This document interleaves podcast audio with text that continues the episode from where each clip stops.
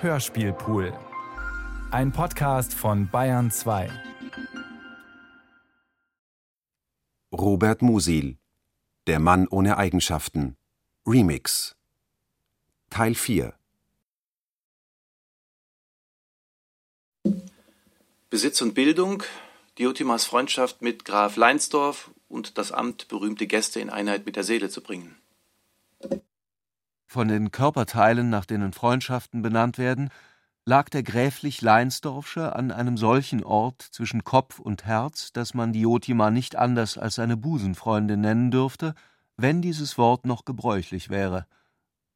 Seine Erlaucht verehrte Diotimas Geist und Schönheit, ohne sich unerlaubte Absichten zu gestatten.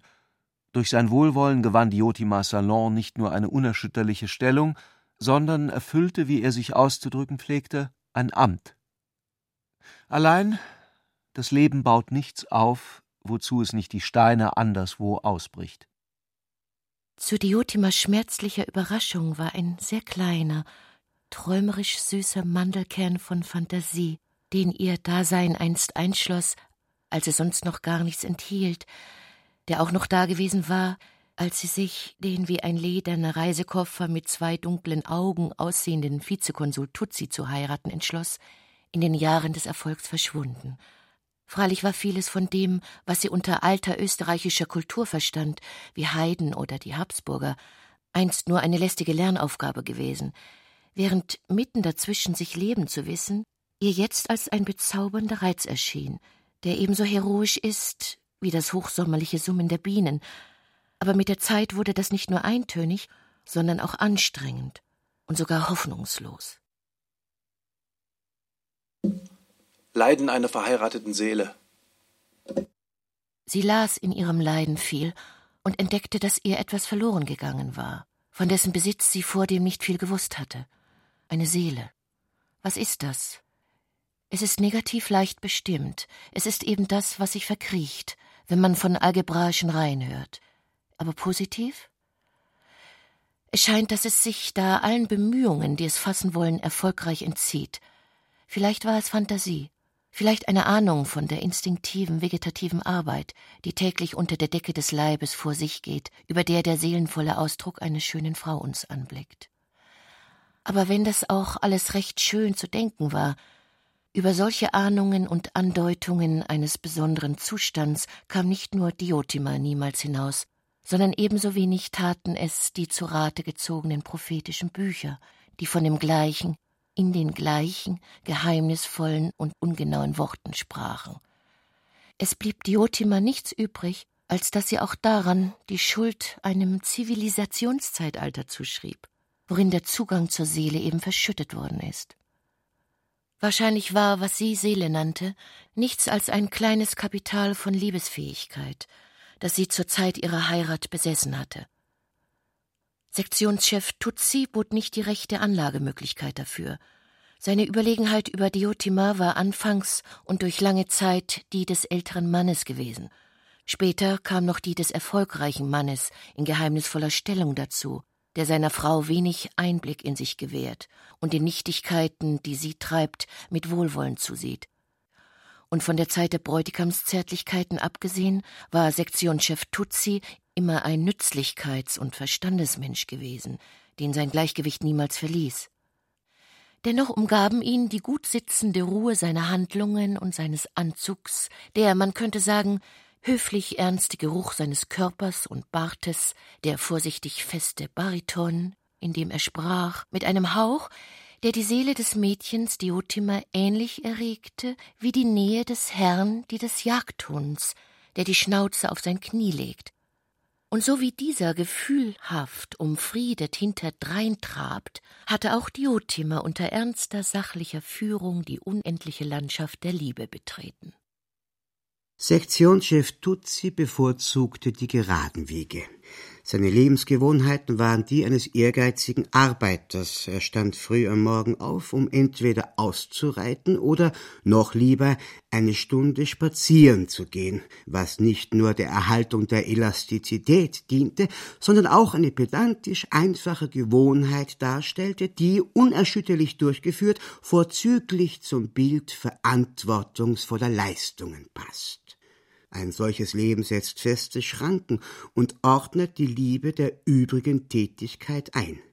Wie alle Männer, deren Fantasie nicht vom Erotischen versehrt wird, war Tutsi in seiner Junggesellenzeit, wenn er sich auch hier und da des diplomatischen Rufes halber in Gesellschaft seiner Freunde mit kleinen Theaterchoristinnen gezeigt hatte, ein ruhiger Bordellbesucher gewesen und übertrug den regelmäßigen Atemzug dieser Gewohnheit auch in die Ehe.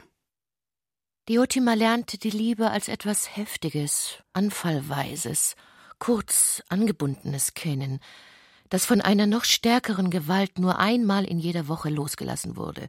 Sie liebte ihren Gatten, aber es mengte sich ein wachsendes Maß Abscheu darein, ja eine fürchterliche Beleidigung der Seele. Und da ihr Gatte das weder merkte, noch ebenso darüber gedacht haben würde, Ihr Körper aber sie gegen ihren Willen schließlich doch jedes Mal an ihn verriet, fühlte sie sich einer Zwangsherrschaft unterworfen. Es war wohl eine, die nicht für untugendhaft gilt, aber ihr Ablauf war genauso quälend, wie sie sich das Auftreten eines Ticks oder die Unentrinnbarkeit des Lasters vorstellte. Nun wäre Diotima dadurch vielleicht nur ein wenig schwermütig und noch mehr ideal geworden, aber das fiel unglücklicherweise gerade in die Zeit, wo auch ihr Salon begann, ihr seelische Schwierigkeiten zu bereiten. Sektionschef Tutsi förderte sehr natürlich die geistigen Bestrebungen seiner Frau, da er bald erkannt hatte, welcher Vorteil für seine eigene Stellung sich mit ihnen verband. Aber er hatte niemals Teil an ihnen genommen, und man kann wohl auch sagen, er nahm sie nicht ernst. Denn ernst nahm dieser erfahrene Mann nur die Macht, die Pflicht, hohe Abkunft und in einigem Abstand davon die Vernunft. So waren die Verhältnisse im Hause Tutsi beschaffen, als die große patriotische Aktion die Ereignisse beschleunigte. Seit Graf Leinsdorf, um den Adel nicht zu exponieren, deren Mittelpunkt in das Haus seiner Freundin verlegt hatte, waltete dort eine unausgesprochene Verantwortung, denn die Otima war entschlossen, jetzt oder nie ihrem Gatten zu beweisen, dass ihr Salon kein Spielzeug sei. Seine Erlaucht hatte ihr anvertraut, dass die große patriotische Aktion eine krönende Idee brauche, und es war ihr brennender Ehrgeiz, sie zu finden. Die Vorstellung, mit den Mitteln eines ganzen Reichs und vor den aufmerksamen Augen der Welt etwas verwirklichen zu müssen, was einer der größten Kulturinhalte sein sollte, oder bescheidener eingeschränkt, vielleicht etwas, das die österreichische Kultur in ihrem innersten Wesen zeigen sollte, diese Vorstellung wirkte auf Diotima, als ob die Türe ihres Salons aufgesprungen wäre und an die Schwelle schlüge, wie eine Fortsetzung seines Fußbodens das unendliche Meer. Es ließ sich nicht leugnen, dass das Erste, was sie dabei empfand, eine unermeßliche, augenblicklich sich öffnende Leere war. Das war der Zeitpunkt, wo Dr. Arnheim in Begleitung seines kleinen Negers eintraf und Diotima kurz darauf seinen bedeutungsvollen Besuch empfing. Erklärung und Unterbrechungen eines normalen Bewusstseinszustandes. Ulrich hatte mit Bonadea ein Zeichen verabredet, dass er allein zu Hause sei. Er war immer allein, aber er gab das Zeichen nicht. Er musste schon lange gewärtig sein, dass Bonadea ungerufen mit Hut und Schleier eintrete, denn Bonadea war über die Maßen eifersüchtig und wenn sie einen Mann aufsuchte, und sei es auch nur, um ihm zu sagen, dass sie ihn verachte, kam sie immer voll innerer Schwäche an, denn die Eindrücke des Wegs und die Blicke der Männer, denen sie begegnete, schaukelten in ihr wie leichte Seekrankheit. Und mit einem Mal saß also Bonadea wirklich hier, weinte und fühlte sich missbraucht. Sie machte ihm einen leidenschaftlichen Auftritt, und als er vorbei war, stürzten Vorwürfe, Beteuerungen, Küsse in das dadurch entstandene Vakuum. Als auch die vorbei waren, war nichts geschehen. Zurückquellendes Tagesgerede füllte die Leere aus, und die Zeit setzte Bläschen an wie ein Glas schalen Wassers. Wie viel schöner ist sie, wenn sie wild wird, überlegte Ulrich, und wie mechanisch hat sich dann wieder alles vollzogen. Ihr Anblick hatte ihn ergriffen und zu Zärtlichkeiten verführt. Jetzt, nachdem es geschehen war, fühlte er wieder, wie wenig es ihn anging. Das unglaublich Schnelle solcher Veränderungen, die einen gesunden Menschen in einen schäumenden Narren verwandeln, wurde überaus deutlich daran. Es kam ihm aber vor, dass diese Liebesverwandlung des Bewusstseins nur ein besonderer Fall von etwas weit Allgemeinerem sei, denn auch ein Theaterabend, ein Konzert, ein Gottesdienst, alle Äußerungen des Inneren sind heute solche rasch wieder aufgelöste Inseln eines zweiten Bewusstseinszustands, der in den gewöhnlichen zeitweilig eingeschoben wird. Vor kurzem habe ich doch noch gearbeitet, dachte er. Und vorher war ich auf der Straße und habe Papier gekauft.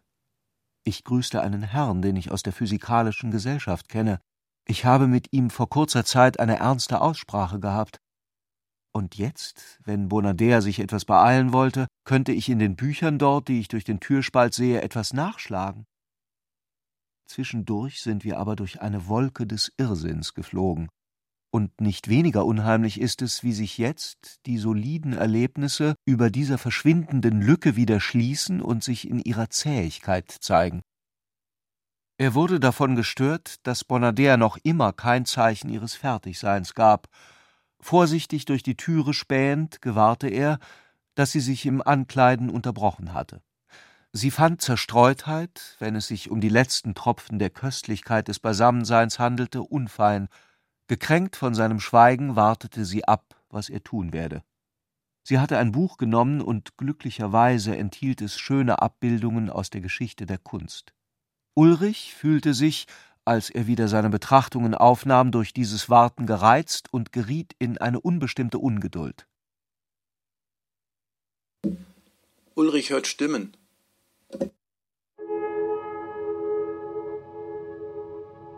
Und plötzlich zogen sich seine Gedanken zusammen. Und als ob er durch einen entstandenen Riss blickte, sah er Christian Moosbrugger, den Zimmermann, und seine Richter. Warum haben Sie sich die blutigen Hände abgewischt? Warum haben Sie das Messer weggeworfen? Warum haben Sie nach der Tat frische Kleider und Wäsche angezogen? Weil es Sonntag war? Nicht, weil Sie blutig waren? Weshalb sind Sie am Abend darauf zu einer Tanzunterhaltung gegangen? Die Tat hat Sie also nicht gehindert, das zu tun. Haben Sie überhaupt keine Reue empfunden? In Moosbrugger erwacht ein Flackern. Alte Zuchthauserfahrung, man müsse Reue heucheln. Das Flackern verzieht Moosbruggers Mund und er spricht. Gewiss. Bei der Polizei haben sie aber gesagt, ich empfinde keine Reue, sondern nur Hass und Wut bis zum Paroxysmus. Möglich, sagt Moosbrugger. Möglich, dass ich damals keine anderen Empfindungen hatte. Sie sind ein großer, starker Mann. Wie konnten Sie sich vor der Hedwig fürchten? Herr Gerichtsrat, sie war schmeichelhaft geworden. Ich stellte sie mir noch grausamer vor, als ich derlei Weiber sonst einschätze. Ich sehe wohl kräftig aus, bin es auch, aber in gewissen Situationen bin ich ängstlich und sogar feig. Die Augen des Vorsitzenden schnellen aus dem Akt. Wie zwei Vögel einen Ast verlassen sie den Satz, auf dem sie soeben gesessen haben. Damals, als Sie mit Ihren Kollegen auf dem Bau Streit bekommen haben, sind Sie aber gar nicht feig gewesen. Den einen haben Sie zwei Stock tief hinuntergeworfen und die anderen mit dem Messer. Herr Präsident, ruft Moosbrucker mit gefährlicher Stimme. Ich stehe heute noch auf dem Standpunkt. Der Vorsitzende winkt ab. Aber die Hedwig war doch ein ganz harmloses Mädchen. Mir erschien sie nicht so. Mir scheint, dass Sie immer anderen die Schuld zu geben wissen. Also warum haben Sie auf sie losgestochen? Wem gibst du recht? Das war aus der Verhandlung, der Ulrich beigewohnt hatte, oder bloß aus den Berichten, die er gelesen hatte? Er erinnerte sich jetzt so lebhaft, als würde er diese Stimme hören. Er hatte noch nie in seinem Leben Stimmen gehört. Bei Gott, so war er nicht. Aber wenn man sie hört, so senkt sich das etwa so herab wie die Ruhe eines Schneefalls. Mit einem Mal stehen Wände da, von der Erde bis in den Himmel. Wo früher Luft gewesen ist, schreitet man durch weiche, dicke Mauern, und alle Stimmen, die im Käfig der Luft von einer Stelle zur anderen gehüpft sind, gehen nun frei in den bis ins Innerste zusammengewachsenen weißen Wänden. Er war wohl überreizt von der Arbeit und Langweile, da kommt so etwas manchmal vor, aber er fand es gar nicht übel, Stimmen zu hören, und plötzlich sagte er halblaut man hat eine zweite Heimat, in der alles, was man tut, unschuldig ist. Bonadea nestelte an einer Schnur. Sie war inzwischen in sein Zimmer hereingekommen. Das Gespräch missfiel ihr, sie fand es undelikat. Den Namen des Mädchenmörders, von dem man so viel in den Zeitungen gelesen hatte, hatte sie längst wieder vergessen, und er näherte sich nur widerstrebend ihrer Erinnerung, als Ulrich von ihm zu sprechen anhob. Lass doch, schlug Bonadea vor und hob die weißen Schultern, denn als Ulrich dem Gespräch diese Wendung gab, war es gerade in dem boshaft gewählten Augenblick geschehen, wo die halb hochgezogenen Kleider seiner gekränkten und nach Versöhnung durstenden Freundin, nachdem sie ins Zimmer gekommen war, von neuem am Teppich den kleinen, reizend mythologischen Schaumkrater bildeten, aus dem Aphrodite hervorsteigt. Bonadea war darum bereit, Moosbrugger zu verabscheuen und über sein Opfer mit einem flüchtigen Schauder hinwegzukommen. Zwei Männer werden ihm die Schlinge um den Hals legen, ohne dass sie im geringsten böse Gefühle gegen ihn hegen, sondern bloß weil sie dafür bezahlt sind. Vielleicht hundert Menschen werden zusehen, teils weil es ihr Dienst verlangt, teils weil ein jeder gern einmal im Leben eine Hinrichtung gesehen haben will, ein feierlicher Herr in Zylinder, Frack und schwarzen Handschuhen zieht die Schlinge an, und im gleichen Augenblick hängen sich seine zwei Gehilfen an die zwei Beine Moosbruggers, damit das Genick bricht. Dann legt der Herr mit dem schwarzen Handschuh die Hand auf Moosbruggers Herz und prüft mit der sorgenden Miene eines Arztes, ob es noch lebt. Denn wenn es noch lebt, wird das Ganze etwas ungeduldiger und weniger feierlich noch einmal wiederholt. Bist du nun eigentlich für Moosbrugger oder gegen ihn? Bonadea hatte langsam und schmerzlich, wie ein zur Unzeit geweckter, die Stimmung verloren. So pflegte sie ihre Anfälle von Ehebruch zu nennen. Jetzt musste sie sich setzen, nachdem ihre Hände eine Weile lang unentschlossen die sinkenden Kleider und das geöffnete Mieder gehalten hatten. Wie jede Frau in ähnlicher Lage hatte sie das feste Vertrauen in eine öffentliche Ordnung, die so gerecht sei, dass man, ohne an sie denken zu müssen, seinen privaten Angelegenheiten nachgehen könne. Nun, wo sie an das Gegenteil gemahnt wurde, stand aber rasch die mitleidige Parteinahme für Moosbrugger das Opfer in ihr fest, mit Ausschaltung jedes Gedankens an Moosbrugger den Schuldigen. Du bist also, behauptete Ulrich, jedes Mal für das Opfer und gegen die Tat. Bonader äußerte das naheliegende Gefühl, dass ein solches Gespräch in einer solchen Lage ungehörig sei. Aber wenn sich dein Urteil so konsequent gegen die Tat richtet, antwortete Ulrich, statt sich sofort zu entschuldigen, wie willst du dann deine Ehebrüche rechtfertigen, Bonadea? Besonders die Mehrzahl war undelikat. Bonadea schwieg, setzte sich mit verächtlicher Miene in einen der weichen Armstühle und sah gekränkt zu der Schnittlinie von Wand und Zimmerdecke empor. Bruch mit Bonadea. Bonadea hatte sich inzwischen, da sie nicht dauernd gegen die Zimmerdecke schauen konnte, am Divan auf den Rücken gestreckt. Ihr zarter mütterlicher Bauch atmete im weißen Batist, unbeengt von Schnürleib und Bunden. Sie nannte diese Lage Nachdenken. Es fuhr ihr durch den Sinn, dass ihr Mann nicht nur Richter, sondern auch Jäger sei und zuweilen mit funkelnden Augen vom Raubzeug spreche, welches das Wild verfolge. Es schien ihr, dass daraus etwas sowohl zugunsten Moosbruckers wie auch seiner Richter folgen müsse. Andererseits wünschte sie aber nicht, ihren Mann von ihrem Geliebten ins Unrecht setzen zu lassen, außer in dem einen Punkt der Liebe. Ihr Familiengefühl forderte, den Hausvorstand würdig und geachtet zu sehen. So kam sie zu keinem Entschluss.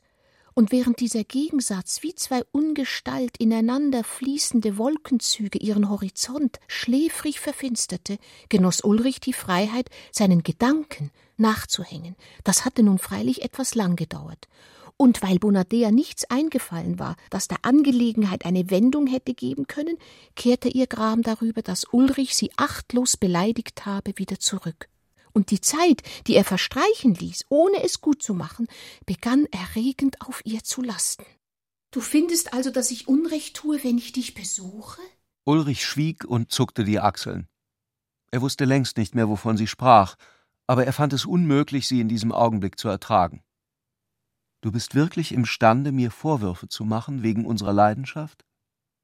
An jeder solchen Frage hängen so viele Antworten, wie Bienen in einem Stock sind, antwortete Ulrich. Die ganze seelische Unordnung der Menschheit, mit ihren niemals erledigten Fragen, hängt in einer ekelhaften Weise an jeder einzelnen. Damit sagte er nun freilich nichts anderes, als er an diesem Tage schon einige Male gedacht hatte. Aber Bonadea bezog die seelische Unordnung auf sich und fand, dass dies zu viel sei. Sie hätte gerne die Vorhänge wieder zugezogen, um auf solche Weise diesen Zwist aus der Welt zu schaffen, aber ebenso gerne hätte sie vor Schmerz geheult. Sie richtete sich ohne Besinnen auf und ergriff ihre Kleider. Aber das Raschelnde, Rauschende der seidenen Kelche, in die sie zurückschlüpfte, bewog Ulrich nicht zur Reue. Der stechende Schmerz der Ohnmacht saß über Bonadeas Augen. Er ist roh, er hat mich mit Absicht verletzt. Wie hab ich dieses Gesicht nur lieben können? fragte sich Bonadea, aber zugleich krampfte ihr der Satz auf ewig verloren, die ganze Brust zusammen. Ulrich, der ihren Beschluss, nicht wiederzukehren, ahnend erriet, hinderte ihn nicht.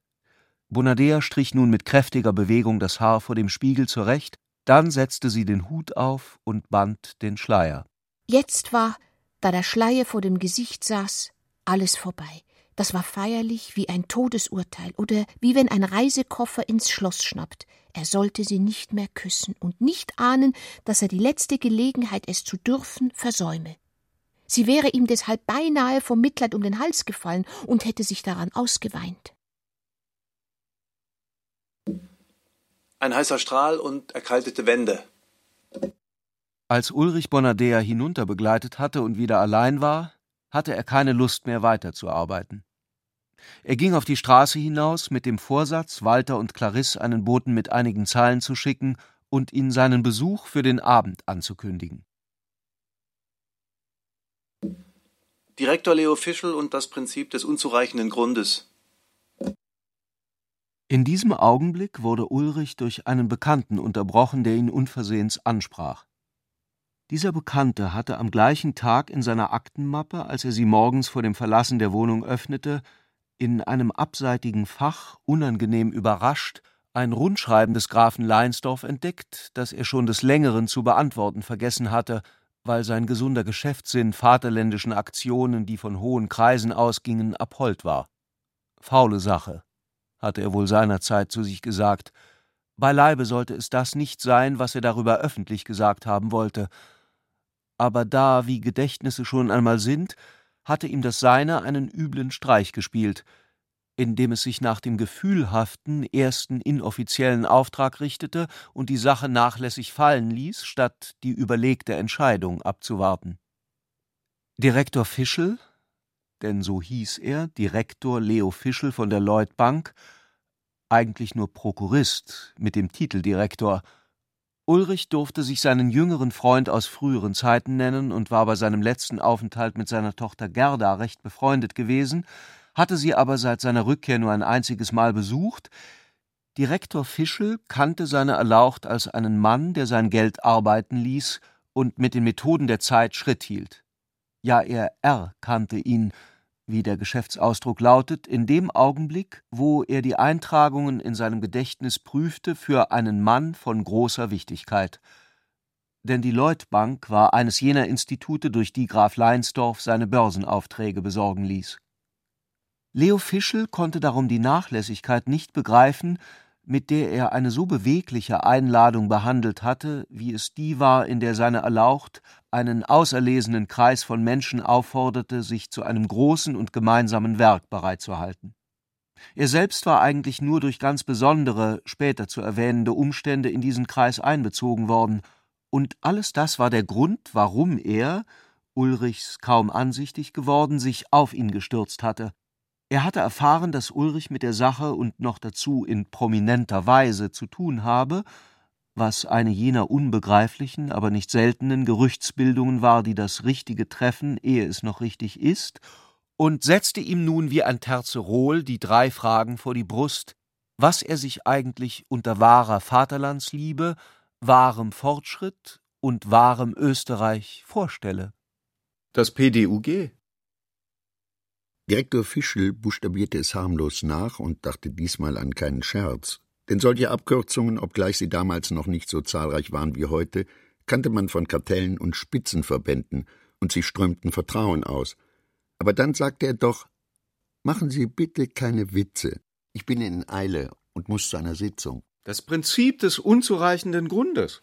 Sie sind doch Philosoph und werden wissen, was man unter dem Prinzip des unzureichenden Grundes versteht. In unserem wirklichen Leben und in unserem öffentlich-geschichtlichen geschieht immer das, was eigentlich keinen rechten Grund hat. Leo Fischel schwankte, ob er widersprechen solle, aber er war wirklich in Eile. Darum erwiderte er Sie wollen mich nicht verstehen. Ich weiß, was Fortschritt ist, ich weiß, was Österreich ist, und ich weiß wahrscheinlich auch, was Vaterlandsliebe ist. Aber vielleicht vermag ich mir, was wahre Vaterlandsliebe, wahres Österreich und wahrer Fortschritt ist, nicht ganz richtig vorzustellen. Gut, wissen Sie, was ein Enzym oder was ein Katalysator ist? Leo Fischel hob nur abwehrend die Hand. Das trägt materiell nichts bei, aber es setzt die Geschehnisse in Gang. Sie müssen aus der Geschichte wissen, dass es den wahren Glauben, die wahre Sittlichkeit und die wahre Philosophie niemals gegeben hat.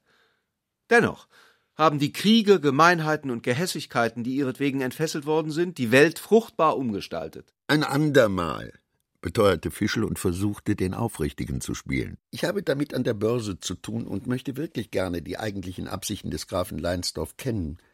Worauf hat er es mit diesem Zusatz wahr abgesehen? Ich schwöre Ihnen, dass weder ich noch irgendjemand weiß, was der, die das Wahre ist. Aber ich kann Ihnen versichern, dass es im Begriff steht, verwirklicht zu werden. Sie sind ein Zyniker. Ich habe erst unlängst zu Gerda gesagt, dass Sie einen großartigen Diplomaten hätten abgeben können. Ich hoffe, Sie besuchen uns bald wieder.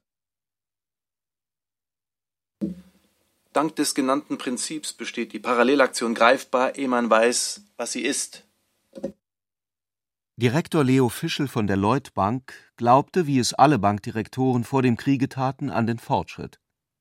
Als ein Mann, der in seinem Fach tüchtig war, wusste er natürlich, dass man nur dort, wo man sich wirklich sehr genau auskennt, eine Überzeugung haben kann, auf die man selbst setzen möchte. Die ungeheure Ausbreitung der Tätigkeiten lässt ihre Bildung anderswo nicht zu. Darum haben die tüchtigen und arbeitsamen Menschen außer auf ihrem engsten Fachgebiet keine Überzeugung, die sie nicht sofort preisgeben würden, wenn sie einen äußeren Druck dagegen spüren. Man könnte geradezu sagen, sie sehen sich aus Gewissenhaftigkeit gezwungen, anders zu handeln, als sie denken. Direktor Fischel zum Beispiel stellte sich unter wahrer Vaterlandsliebe und wahrem Österreich überhaupt nichts vor. Vom wahren Fortschritt dagegen hatte er eine persönliche Meinung, und diese war gewiss anders als die des Grafen Leinsdorf. Indes bestand die Parallelaktion eigentlich damals noch gar nicht, und worin sie bestehen werde, wusste selbst Graf Leinsdorf noch nicht. Wie sich mit Sicherheit sagen lässt, war das einzig Bestimmte, was ihm bis zu jenem Zeitpunkt eingefallen war, eine Reihe von Namen. Aber auch das ist ungemein viel, denn so bestand in diesem Zeitpunkt, ohne dass irgendjemand eine sachliche Vorstellung zu haben brauchte, schon ein Netz von Bereitschaft, das einen großen Zusammenhang umspannte, und man darf wohl behaupten, dass dies die richtige Reihenfolge ist. Denn erst mussten Messer und Gabel erfunden werden, und dann lernte die Menschheit anständig essen. So erklärte es Graf Leinsdorf. Ein Publizist bereitet Graf Leinsdorf durch die Erfindung Österreichisches Jahr große Unannehmlichkeiten. Seine Erlaucht verlangt heftig nach Ulrich. Graf Leinsdorf hatte zwar nach vielen Seiten Aufforderungen verschickt, die den Gedanken erwecken sollten, aber er wäre vielleicht doch nicht so schnell vorwärts gekommen, wenn nicht ein einflussreicher Publizist, der in Erfahrung gebracht hatte, es liege etwas in der Luft, rasch in seinem Blatt zwei große Aufsätze veröffentlicht hätte, in denen er als seine Anregung alles das aussprach, was seiner Vermutung nach im Werden war. Er wusste nicht viel, denn wo hätte er es erfahren sollen? Aber man merkte es nicht, ja gerade das gab seinen beiden Aufsätzen erst die Möglichkeit hinreißender Wirkung. Er war eigentlich der Erfinder der Vorstellung österreichisches Jahr, über die er seine Spalten schrieb, ohne selbst sagen zu können, was damit gemeint war, aber in immer neuen Sätzen, so dass dieses Wort wie in einem Traum sich mit anderen Worten verband und wandelte und eine ungeheure Begeisterung auslöste. Graf Leinsdorf war anfangs entsetzt, aber mit Unrecht. Man kann an dem Wort österreichisches Jahr ermessen, was ein publizistisches Genie bedeutet, denn dieses Wort hatte der rechte Instinkt erfunden. Es ließ Regungen ertönen, die bei der Vorstellung eines österreichischen Jahrhunderts stumm geblieben wären, während die Aufforderung, ein solches herbeizuführen, bei vernünftigen Menschen sogar für einen Einfall gegolten haben würde, den niemand ernst nimmt. Warum das so ist, es wäre schwer zu sagen. Vielleicht beflügelte eine gewisse Ungenauigkeit und Gleichnishaftigkeit, bei der man weniger an die Wirklichkeit denkt als sonst, nicht nur das Gefühl des Grafen Leinsdorf. Denn Ungenauigkeit hat eine erhebende und vergrößernde Kraft. Graf Leinsdorf hatte gedacht, dass sein Werk eine machtvolle, aus der Mitte des Volkes selbst aufsteigende Kundgebung werden solle. Er hatte dabei an die Universität, an die Geistlichkeit, an einige Namen, die niemals in den Berichten über karitative Veranstaltungen fehlen, ja sogar an die Zeitungen selbst gedacht. Er rechnete mit den patriotischen Parteien, mit dem gesunden Sinn des Bürgertums, das an Kaisers Geburtstag die Fahnen herausstreckt, und mit der Beihilfe der Hochfinanz. Ja, er rechnete auch mit der Politik, denn er hoffte insgeheim, durch sein großes Werk gerade sie überflüssig zu machen, indem er sie auf den gemeinsamen Nenner Vaterland brachte, den er später durch Land zu dividieren beabsichtigte, um den väterlichen Herrscher als einzigen Rest übrig zu behalten. Aber an eines hatte seine Erlaucht eben nicht gedacht, und er wurde überrascht von dem weit verbreiteten Weltverbesserungsbedürfnis, das von der Wärme einer großen Gelegenheit ausgebrütet wird, wie Insekteneier bei einem Brand. Damit hatte seine Erlauch nicht gerechnet. Er hatte sehr viel Patriotismus erwartet, aber er war nicht vorbereitet auf Erfindungen, Theorien, Weltsysteme und Menschen, die von ihm die Erlösung aus geistigen Kerkern verlangten. In dieser Lage sehnte er sich immer heftiger nach Ulrich, der ihm gerade als der Mann empfohlen worden war, den er gebraucht hätte, denn sein Sekretär oder überhaupt jeder gewöhnliche Sekretär war solchen Anforderungen natürlich nicht gewachsen. Er betete sogar einmal, als er sich sehr über seinen Angestellten geärgert hatte, zu Gott, obgleich er sich am nächsten Tag dessen schämte, dass Ulrich doch endlich zu ihm kommen möge. Und als dies nicht geschah, machte sich seine Erlaucht systematisch selbst auf die Suche. Er ließ im Adressbuch nachschlagen, aber Ulrich war darin noch nicht enthalten. Er begab sich sodann zu seiner Freundin Diotima, die gewöhnlich Rat wusste, und tatsächlich hatte die bewundernswerte Ulrich auch schon gesprochen, aber sie hatte vergessen, sich seine Wohnung angeben zu lassen oder schützte das vor, denn sie wollte die Gelegenheit benützen, um seiner Erlaucht einen neuen und viel besseren Vorschlag für die Sekretärstelle der großen Aktion zu unterbreiten.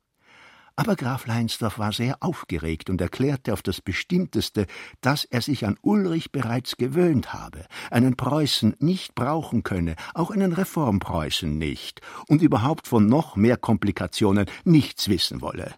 Er war bestürzt, als seine Freundin sich danach gekränkt zeigte und bekam dadurch einen selbstständigen Einfall. Er erklärte ihr, dass er nun geradeswegs zu seinem Freund, dem Polizeipräsidenten, fahren werde, der schließlich doch die Adresse eines jeden Staatsbürgers herausbringen müsse.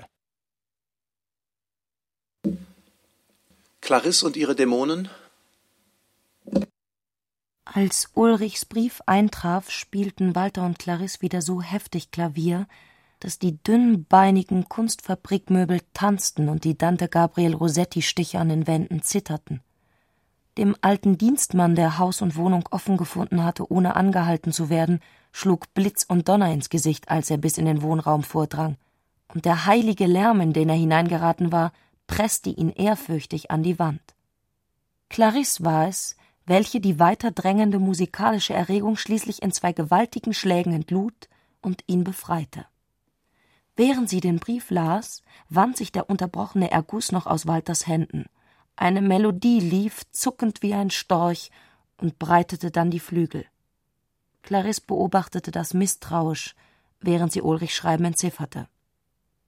Als sie ihm das Kommen des Freundes ankündigte, sagte Walter Schade. Sie setzte sich wieder neben ihn auf den kleinen drehbaren Klavierstuhl.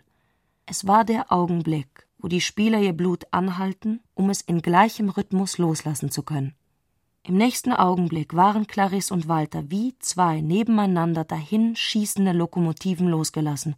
Das Stück, das sie spielten, flog wie blitzende Schienenstränge auf ihre Augen zu, verschwand in der donnernden Maschine und lag als klingende, gehörte, in wunderbarer Weise gegenwärtig bleibende Landschaft hinter ihnen. Auf den Bruchteil einer Sekunde genau flogen Heiterkeit, Trauer, Zorn und Angst, Lieben und Hassen, Begehren und Überdruss durch Walter und Clarisse hindurch. Es war ein Einswerden. Der Befehl der Musik vereinigte sie in höchster Leidenschaft und ließ ihnen zugleich etwas Abwesendes wie im Zwangsschlaf der Hypnose. Jeder dieser beiden Menschen spürte es in seiner Weise. Walter war glücklich und erregt. Er war an diesem Tag früher aus seinem Büro nach Hause gekommen als sonst. Er hatte mit der Katalogisierung von Kunstwerken zu tun gehabt, die noch die Form großer, ungebrochener Zeiten trugen und eine geheimnisvolle Willenskraft ausströmten. Vielleicht ist heute der Tag, dachte Walter. Er wollte Clarisse ja nicht durch Zwang zu sich zurückbringen, sondern zu innerst aus ihr selbst sollte die Erkenntnis aufsteigen und sie sanft zu ihm herüberneigen. Das Klavier hämmerte schimmernde Notenköpfe in eine Wand aus Luft. Obgleich dieser Vorgang in seinem Ursprung ganz und gar wirklich war, verschwanden die Mauern des Zimmers und es erhob sich an ihrer Stelle das goldene Gewände der Musik, dieser geheimnisvolle Raum, in dem Ich und Welt, Wahrnehmung und Gefühl innen und außen auf das Unbestimmteste ineinander stürzen. In flatternden Nebeln sprangen Bilder auf, verschmolzen, überzogen einander, verschwanden. Das war Clarissens Denken. Sie hatte darin eine eigene Art. Oft waren mehrere Gedanken gleichzeitig ineinander da, oft gar keiner. Aber dann konnte man die Gedanken wie Dämonen hinter der Bühne stehen fühlen. Drei Personen waren diesmal um Clarisse. Walter, Ulrich und der Frauenmörder Moosbrugger. Von Moosbrugger hatte ihr Ulrich erzählt. Anziehung, und Abstoßung mischten sich darin zu einem sonderbaren Bann. Drängt das gute Miteinander Auskommen zum Hass? fragte sie sich. Will das anständige Leben die Rohheit? Bedarf das Friedliche der Grausamkeit? Verlangt die Ordnung nach zerrissen werden? Das war es, und war es nicht, was Moosbrugger erregte. Unter dem Donner der Musik schwebte ein Weltbrand um sie, ein noch nicht ausgebrochener Weltbrand, innerlich am Gebälk fressend. Man dürfte nie zu spielen aufhören. Clarisse begann mit raschem Herumwerfen der Notenblätter das Stück von vorne. Walter lächelte befangen und folgte ihr. Was macht Ulrich eigentlich mit der Mathematik? Walter zuckte im Spiel die Schultern, als steuerte er einen Rennwagen. Man müsste weiter und weiter spielen bis zum Ende, dachte Clarisse. Wenn man bis ans Lebensende ununterbrochen spielen könnte, was wäre dann Moosbrugger? Schauerlich? Ein Narr? Ein schwarzer Vogel des Himmels? Sie wusste es nicht. Sie wusste überhaupt nichts. Eines Tags, sie hätte auf den Tag ausrechnen können, wann das geschah, war sie aus dem Schlaf der Kindheit erwacht, und da war auch schon die Überzeugung fertig gewesen, dass sie berufen sei, etwas auszurichten, eine besondere Rolle zu spielen, vielleicht sogar zu etwas Großem ausersehen sei. Dann kam Walter. Er sagte Fräulein, mit einem Mal war die Welt keine wüste, regellose, zerbrochene Fläche mehr, sondern ein schimmernder Kreis. Walter ein Mittelpunkt, sie ein Mittelpunkt, zwei in einen zusammenfallende Mittelpunkte waren sie. Sie wusste nun, dass sie etwas Titanenhaftes tun werde. Was es sein würde, vermochte sie noch nicht zu sagen, aber einstweilen empfand sie es am heftigsten bei Musik und hoffte dann, dass Walter ein noch größeres Genie sein werde als Nietzsche. Von Ulrich zu schweigen, der später auftauchte und ihr bloß Nietzsches Werke geschenkt hatte. Von da an war es vorwärts gegangen. Wie rasch war nun gar nicht mehr zu sagen.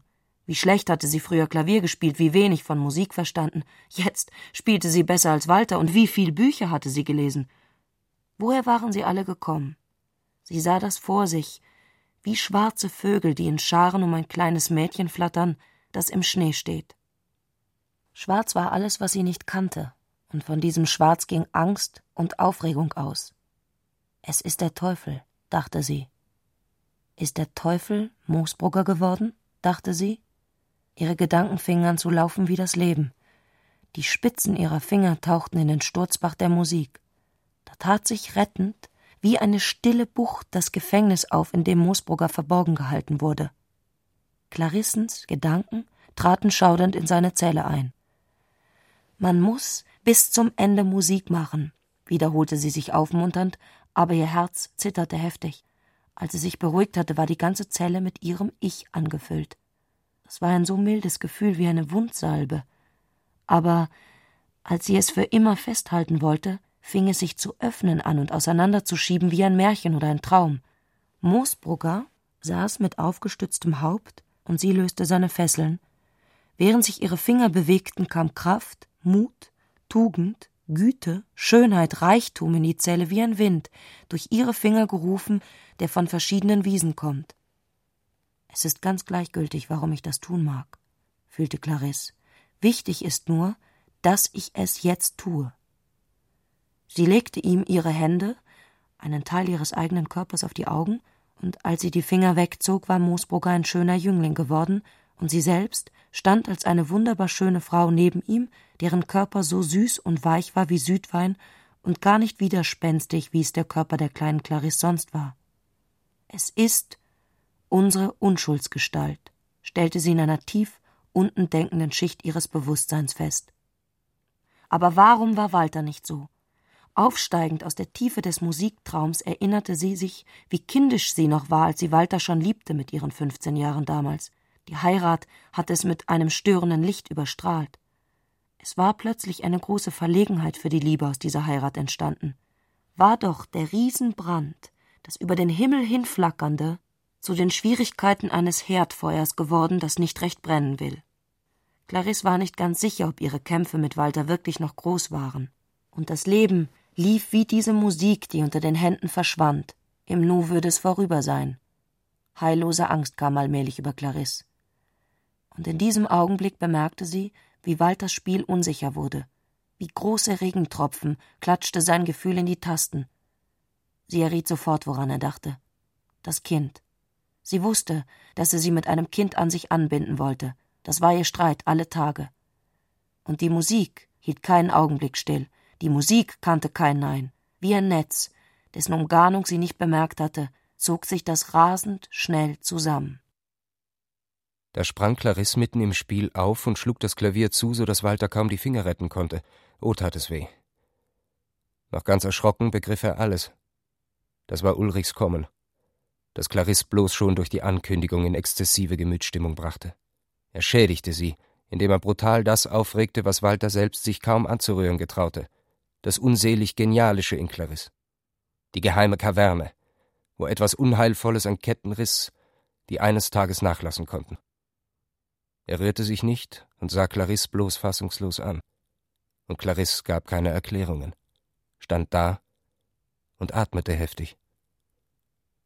Es war Abend geworden.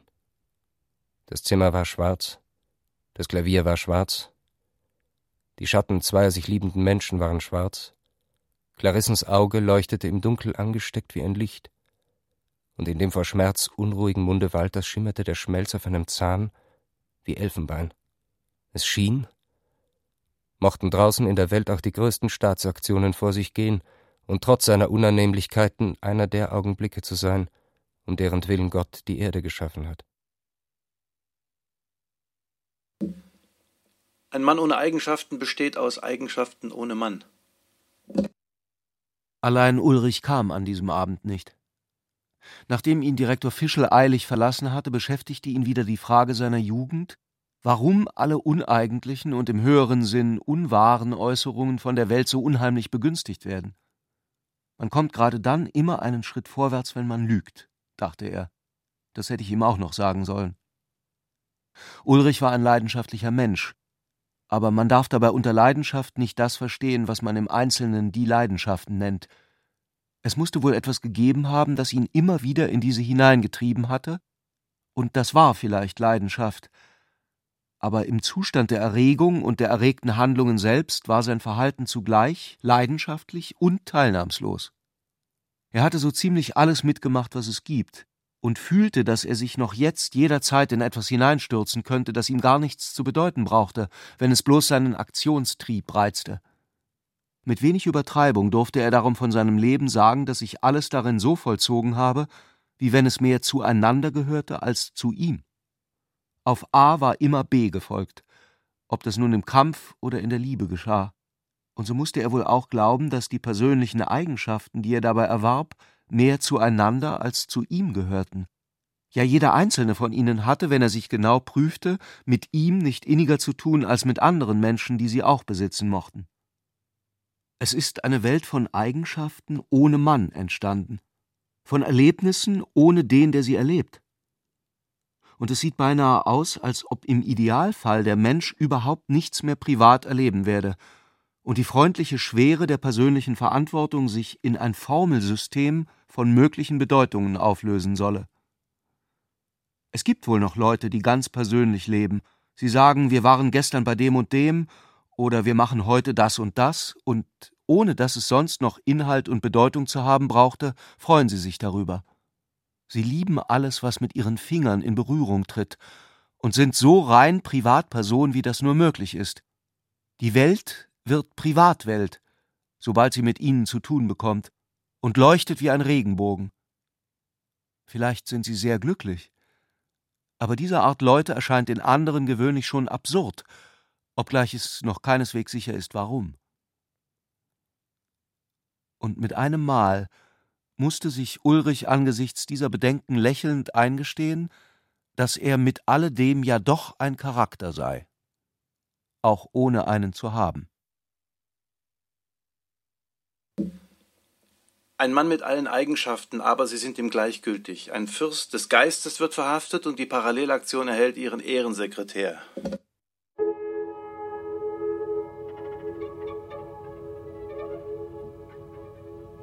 Es war Abend geworden.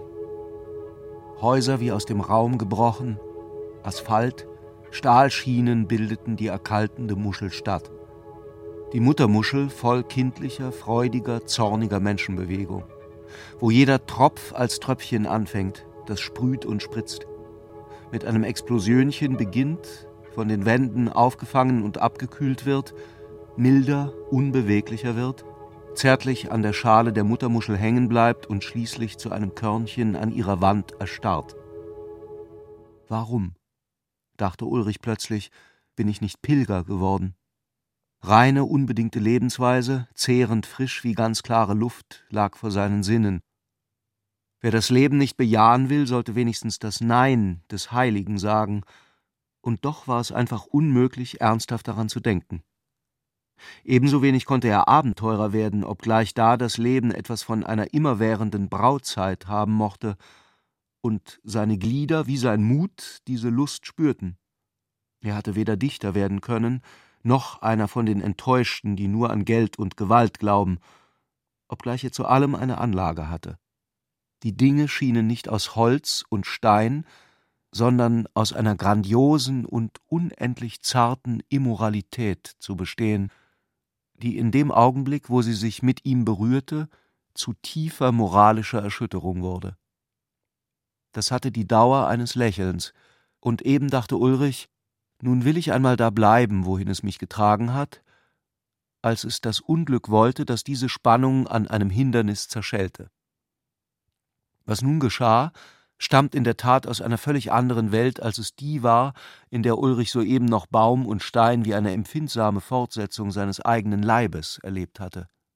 Denn ein Arbeiterblatt hatte, wie Graf Leinsdorf das nennen würde, destruktiven Speichel über die große Idee ergossen, indem es behauptete, dass diese sich bloß als eine neue Sensation der Herrschenden an den letzten Lustmord reihe, und ein braver Arbeiter, der ein wenig viel getrunken hatte, fühlte sich dadurch gereizt.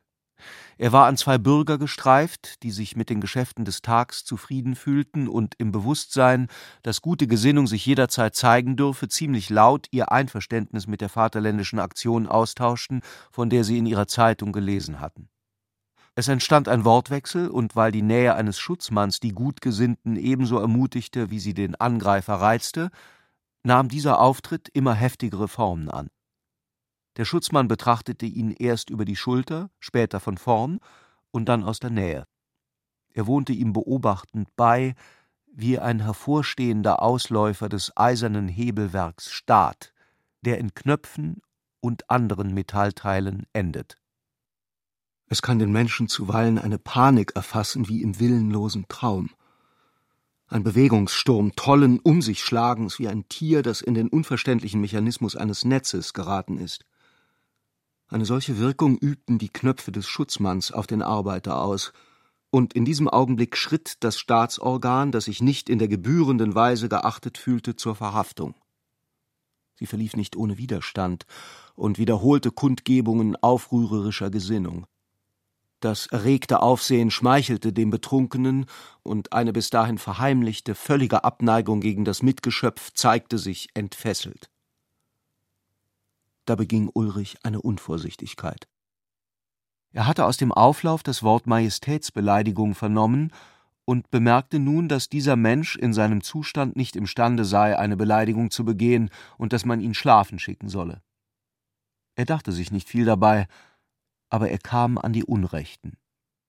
Der Mann schrie nun, dass ihn sowohl Ulrich wie die Majestät und ein Schutzmann, der die Schuld an diesem Rückfall offenbar der Einmischung zuschrieb, forderte Ulrich barsch auf, sich weiterzuscheren. Nun war es dieser aber ungewohnt, den Staat anders zu betrachten als ein Hotel, in dem man Anspruch auf höfliche Bedienung hat, und verbat sich den Ton, in dem man zu ihm sprach was unerwarteterweise die Schutzmannschaft zu der Einsicht brachte, dass ein Betrunkener für die Anwesenheit von drei Schutzleuten nicht genüge, so dass sie Ulrich gleich auch mitnahmen. Die Hand eines Uniformierten umspannte seinen Arm. Sein Arm war bei weitem stärker als diese beleidigende Umklammerung, aber er durfte sie nicht sprengen, wenn er sich nicht in einen aussichtslosen Boxkampf mit der bewaffneten Staatsgewalt einlassen wollte, so dass ihm schließlich nichts übrig blieb, als höflich darum zu ersuchen, dass man ihn freiwillig mitgehen lasse. Die Wachstube befand sich im Gebäude eines Polizeikommissariats, und als er sie betrat, fühlte sich Ulrich durch Boden und Wände an eine Kaserne erinnert. Der gleiche düstere Kampf zwischen hartnäckig hineingetragenem Schmutz und groben Reinigungsmitteln erfüllte sie. Ulrich wurde befragt. Er glaubte, in eine Maschine geraten zu sein, die ihn in unpersönliche, allgemeine Bestandteile zergliederte, ehe von seiner Schuld oder Unschuld auch nur die Rede war. Sein Name, diese zwei vorstellungsärmsten, aber gefühlsreichsten Worte der Sprache, sagte hier gar nichts. Seine Arbeiten, die ihm in der wissenschaftlichen Welt, die doch sonst für solid gilt, Ehre eingetragen hatten, waren in dieser Welt hier nicht vorhanden. Er wurde nicht ein einziges Mal nach ihnen gefragt. Sein Gesicht galt nur als Signalement. Er hatte den Eindruck, nie früher bedacht zu haben, dass seine Augen graue Augen waren, eines von den vorhandenen vier amtlich zugelassenen Augenpaaren, das es in Millionen Stücken gab. Seine Haare waren blond, seine Gestalt groß, sein Gesicht oval, und besondere Kennzeichen hatte er keine, obgleich er selbst eine andere Meinung davon besaß. Ulrich begriff mit einem Mal, dass er sich nur durch kälteste Klugheit aus der Lage ziehen könne, in die er durch seine Torheit geraten war. Er schwächte augenblicklich alles ab, was er schon zugegeben hatte, setzte der Autorität von Ohren, die sich im Eideszustand des Dienstes befunden hatten, das nachdrückliche Verlangen entgegen, vom Kommissär selbst vernommen zu werden, und als dies bloß Lächeln hervorrief, log er, dass er der Freund des Grafen Leinsdorf und Sekretär der großen patriotischen Aktion sei, von der man in den Zeitungen wohl gelesen haben werde. So fuhr Ulrich wenige Minuten später in einem Wagen, den man ihm verstattet hatte, durch die Nacht dahin, einen wenig zu Gespräch geneigten Zivilschutzmann an seiner Seite. Als sie sich dem Polizeipräsidium näherten, sah der Verhaftete die Fenster des ersten Stockwerks festlich erleuchtet, denn es fand eine wichtige Sitzung beim obersten Chef noch zu später Stunde statt. Das Haus war kein finsterer Stall, sondern glich einem Ministerium und er atmete bereits eine vertrautere Luft. Der Beamte des Präsidiums betrachtete die Anzeige noch einmal genau, ließ sich Ulrichs Namen noch einmal vorsprechen, versicherte sich seiner Adresse und ersuchte ihn höflich, einen Augenblick zu warten, während er das Zimmer verließ. Es dauerte zehn Minuten, bis er wie ein Mensch wiederkam, der sich an etwas Angenehmes erinnert hat und den Arrestanten nun schon auffallend höflich einlud, ihm zu folgen. An der Türe eines der erleuchteten Zimmer im oberen Stockwerk sagte er nichts weiter als Der Herr Polizeipräsident wünscht Sie selbst zu sprechen. Und im nächsten Augenblick stand Ulrich vor einem aus dem benachbarten Sitzungssaal gekommenen Herrn mit dem geteilten Backenbart, den er nun schon kannte. Er war entschlossen, seine Anwesenheit als einen Missgriff des Reviers mit sanftem Vorwurf zu erklären, aber der Präsident kam ihm zuvor und begrüßte ihn mit den Worten Ein Missverständnis, lieber Doktor. Der Herr Kommissär hat mir schon alles erzählt. Trotzdem müssen wir Sie in eine kleine Strafe nehmen, denn er sah ihn bei diesen Worten schelmisch an, als wolle er ihn selbst das Rätsel erraten lassen. Ulrich erriet es jedoch durchaus nicht. Seine Erlaucht, half der Präsident. Seine Erlaucht Graf Leinsdorf, fügte er hinzu, hat sich erst vor wenigen Stunden bei mir auf das lebhafteste nach Ihnen erkundigt. Ulrich begriff erst zur Hälfte. Sie stehen nicht im Adressbuch, Herr Doktor, erläuterte der Präsident mit scherzhaftem Vorwurf, als wäre nur das Ulrichs Verbrechen. Ulrich verbeugte sich, gemessen lächelnd. Ich nehme an, dass Sie morgen seiner Erlaucht in einer Angelegenheit von großer öffentlicher Wichtigkeit Ihren Besuch machen müssen und bringe es nicht über mich, Sie durch Einkerkerung daran zu hindern. So schloss der Herr der eisernen Maschine seinen kleinen Scherz. Seine Erlaucht erfuhr übrigens niemals diesen Zusammenhang.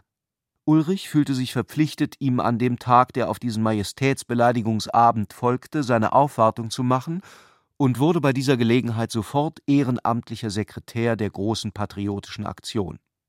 Graf Leinsdorf, wenn er den Zusammenhang gewusst hätte, würde nichts anderes gesagt haben können, als es sei wie durch ein Wunder geschehen.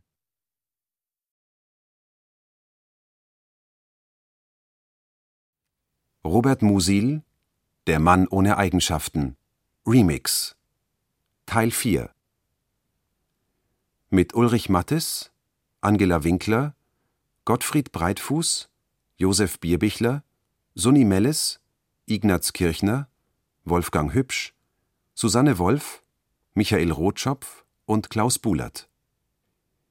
Regieassistenz Martin Trauner. Ton und Technik Hans Scheck, Wilfried Hauer, Susanne Herzig und Angelika Haller. Wissenschaftliche Beratung Walter Fanta. Konzept und Skript Katharina Agathos und Herbert Kapfer. Skript und Regie Klaus Bulert. Produktion Bayerischer Rundfunk 2004. In Zusammenarbeit mit Hörverlag, Belleville Verlag und dem Robert Musil Institut Klagenfurt